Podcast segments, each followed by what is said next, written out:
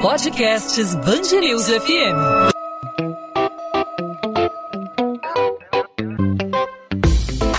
Dois às 20, com Maurício Bastos e Luana Bernardes.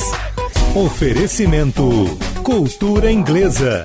Inglês com cursos ao vivo pela internet, que incentiva, desenvolve e move você.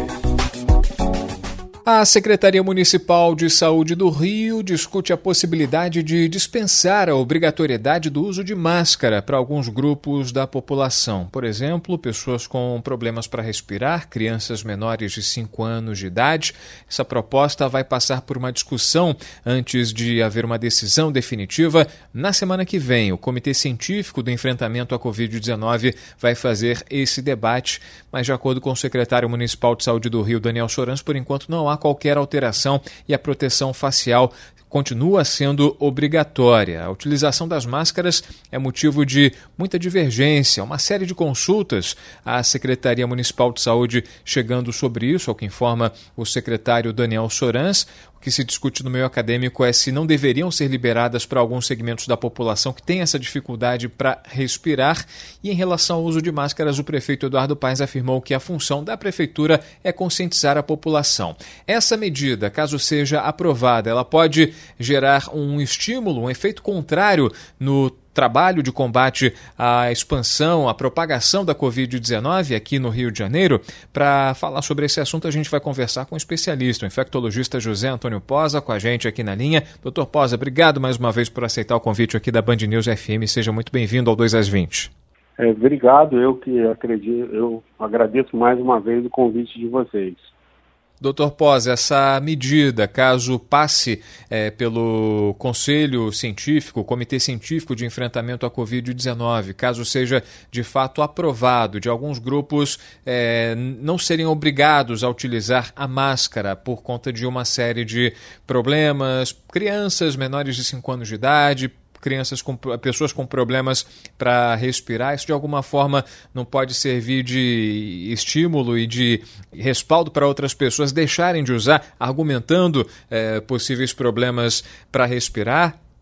É, infelizmente, é, essa questão do coronavírus no Brasil passou a ser não só uma questão de saúde, mas uma questão política, de, de responsabilidade das pessoas, então, assim, eu concordo que se você beneficiar um grupo, sendo isso justificado por uma indicação formal e correta, provavelmente algumas pessoas vão usar isso de forma equivocada, vão se declarar com portadores de alguma doença para simplesmente não andar de máscara. Infelizmente, a gente tem visto as pessoas se comportando de uma maneira muito estranha em relação a essa doença.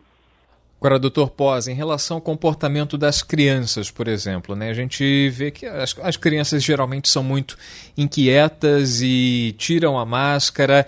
É, tirar a obrigatoriedade do uso da máscara para criança, especialmente porque aos cinco anos, né, até os cinco anos, ela está numa fase de aprendizado. A máscara não seria uma, uma, uma parte de, uma, de um processo educativo para que ela coloque na cabeça que é importante usar a máscara para evitar qualquer tipo de problema, para ela não pegar a Covid-19, para ela não transmitir a Covid-19? Não seria uma, uma espécie de interrupção de um processo educativo, essa liberação é, de máscara, do uso de máscara para criança? É, com certeza você considerando a, a questão de educação e até de, de, uma criação de senso de responsabilidade é, para a criança, isso seria muito importante. A gente já viu é, em epidemia de dengue, por exemplo, que as crianças aprendiam no colégio as medidas e chegavam em casa e até cobravam dos pais seguir aquela, aquele protocolo que era tido como o correto na época. O que se discute muito em relação às crianças é, inicialmente, é, criança pequena teve uma tendência a ser liberado de uso de máscara porque se acreditava que, que as crianças ou não pegavam a doença ou pegavam e cursavam com um quadro bem leve.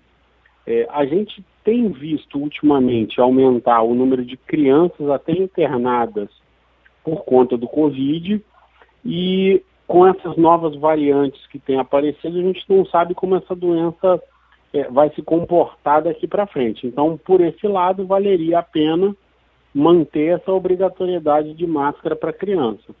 Por outro lado, a defesa que tem contra liberar esse uso é, é que a criança ela não tem 100% de noção do uso correto de máscara. A criança tende a ficar mais incomodada e não entender a necessidade de ficar com máscara. É, e aí a própria OMS julgando esses fatores é, chegou à conclusão é, que talvez valesse liberar a máscara para esse proprietário. Só que reforço que isso foi discutido antes da gente ter essas novas variantes que parece que se propagam com maior facilidade.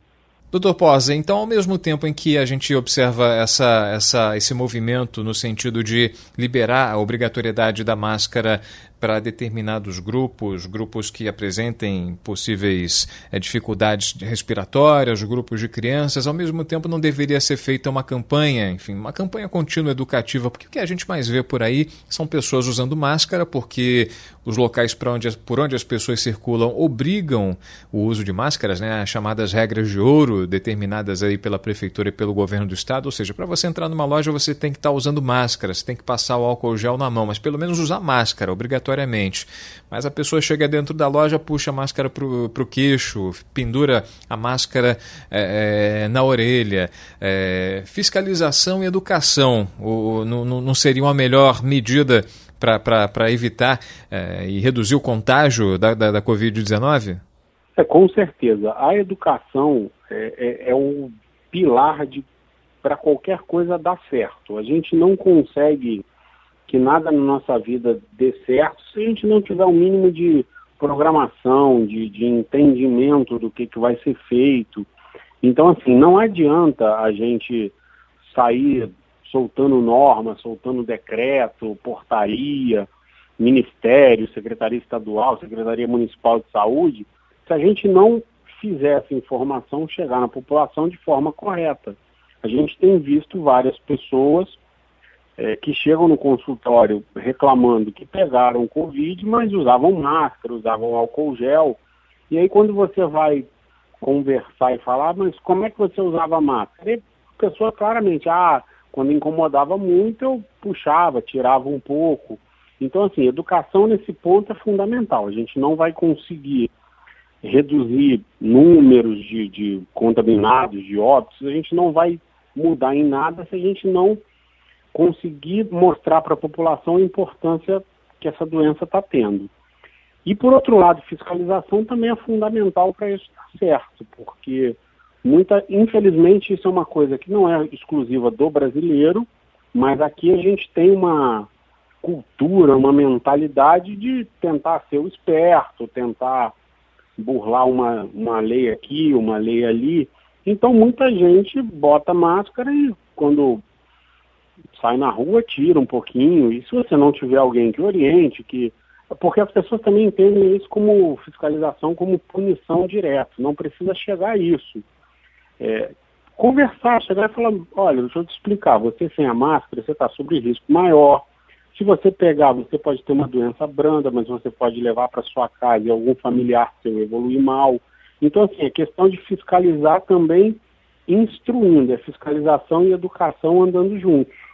Essa foi uma das medidas aí que foi que tem sido discutidas, né, é, pela prefeitura do Rio para a implementação nesse controle da, da propagação da Covid-19. Nessa semana, o prefeito Eduardo Paes anunciou algumas restrições para tentar conter esse avanço. As medidas atingem bancos, boates, shoppings, academias, restaurantes, outros estabelecimentos que vão ter que funcionar de acordo com a classificação do risco de transmissão do coronavírus que é atualizada, divulgada toda semana pelo município do Rio. É uma classificação é, georreferenciada, de acordo com região administrativa, ou seja, por bairros, né, por regiões que, que agrupam determinados bairros. É, na sua opinião, é, levando em conta aí a, a, o fluxo populacional, as pessoas que trabalham, é, por exemplo, no centro da cidade e moram na Zona Oeste, moram na Baixada Fluminense, ou trabalham na Zona Sul, moram na Zona Oeste, fazem, circulam pela cidade. É, tem como dar certo esse tipo de medida? Por exemplo, você fecha o restaurante, fecha uma papelaria, ela, ela fecha as portas, mas as pessoas estão circulando entre bairros. Tem como dar certo esse tipo de, de, de restrição de acordo com região administrativa? É, isso eu acho que é uma coisa que não vai funcionar, porque a gente vê que o, um dos principais questionamentos, até corretos, que a população se faz, é a superlotação em transporte público, que as pessoas têm que se deslocar para trabalhar. E muitas das vezes as pessoas não pegam nenhuma condução só, fazem é, integração trem-metrô, trem-ônibus, é, barca com ônibus. Então, se você pensa que você vai restringir em um só local, provavelmente você vai estar prejudicando todo o comércio daquela, daquele local, sendo que as pessoas vão se, se, se mover pela cidade por, ou por necessidade de trabalho ou por necessidade médica, por motivos diversos, as pessoas circulam entre a cidade. E, e você não, não.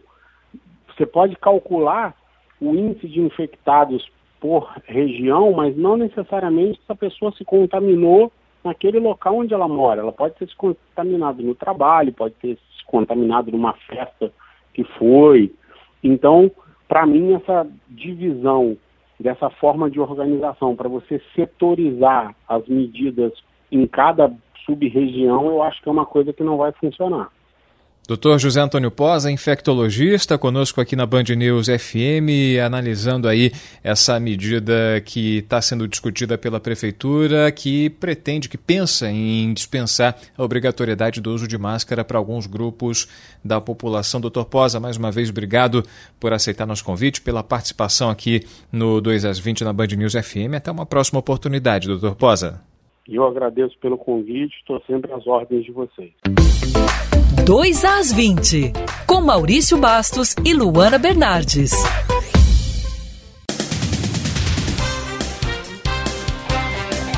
O prefeito do Rio, Eduardo Paes, garante que a cidade está pronta para começar a vacinação contra a Covid-19. A declaração foi dada nesta quinta-feira durante a cerimônia de posse do comandante da Guarda Municipal na sede da instituição em São Cristóvão, zona norte do Rio. O prefeito reforçou que vai seguir o Plano Nacional de Imunização e disse que os insumos estão preparados para o início da campanha. Apesar dos altos números de casos de Covid no Rio, Eduardo Paes disse que a situação dos hospitais está sob controle. Questionado sobre as aglomerações nas praias, o prefeito pediu a conscientização dos cariocas. Em decreto publicado no Diário Oficial nesta terça-feira, a Prefeitura autorizou a reabertura das áreas de lazer da cidade aos fins de semana e feriados. O estacionamento na orla aos domingos e feriados também voltou a ser permitido.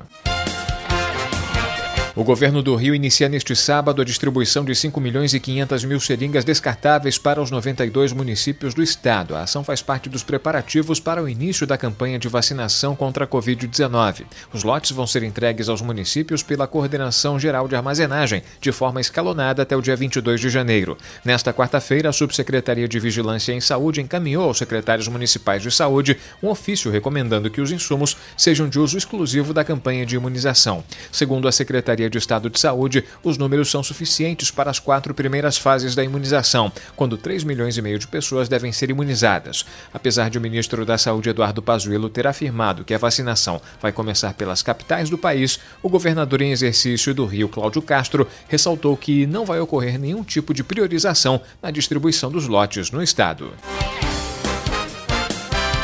A justiça decreta a prisão temporária do casal acusado de assaltar taxistas após a denúncia ser divulgada na Band News FM. Até o momento, os investigadores conseguiram identificar oito roubos contra a categoria praticados pela dupla. O taxista André Rivas reconheceu o casal pela descrição de uma vítima que foi ouvida pela Band News FM. Ele não parou e acionou agentes do programa Meyer Presente. O casal estava dentro de um outro táxi na rua Dias da Cruz, nas proximidades do número 600. O delegado Tiago Dorigo, responsável pelo caso, informa que o número de vítimas que vão depor pode passar de 10. O casal usava a mesma tática. Eles faziam um sinal para um táxi e pediam corrida para Campo Grande, na Zona Oeste. No caminho, o assalto era anunciado e uma arma utilizada para causar medo nos motoristas. As investigações constataram também que, além das regiões do Meier e da Tijuca, o casal chegou a fazer assaltos pelo centro da cidade, como na região do Estácio. A Polícia Civil pede agora para que outras vítimas também procurem a Delegacia de Todos os Santos, na Zona Norte, para fazer o reconhecimento dos criminosos. Jesus.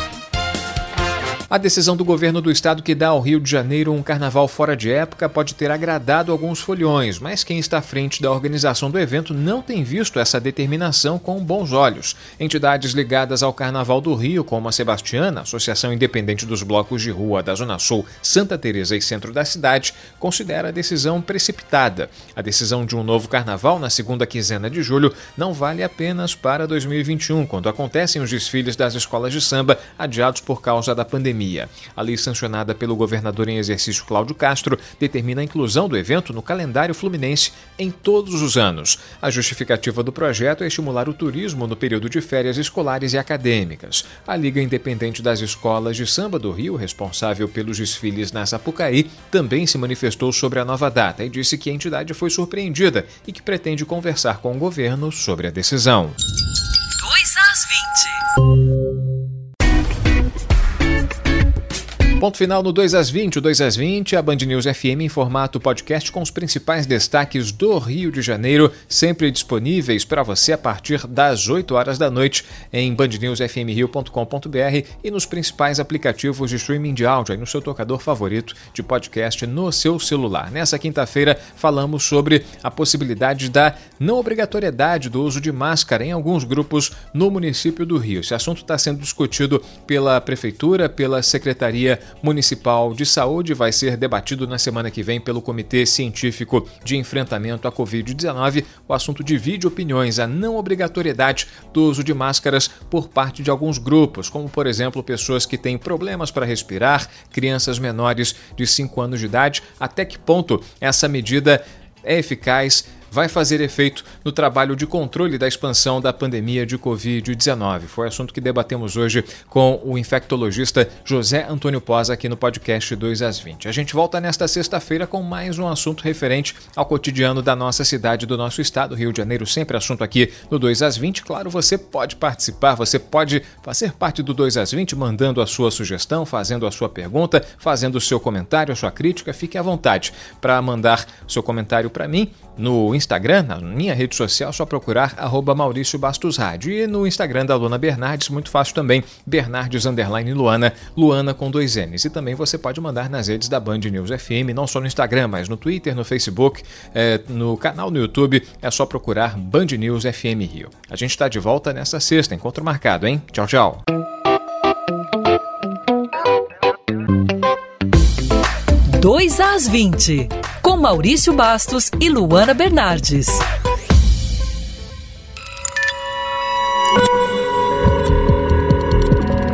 Podcasts News FM.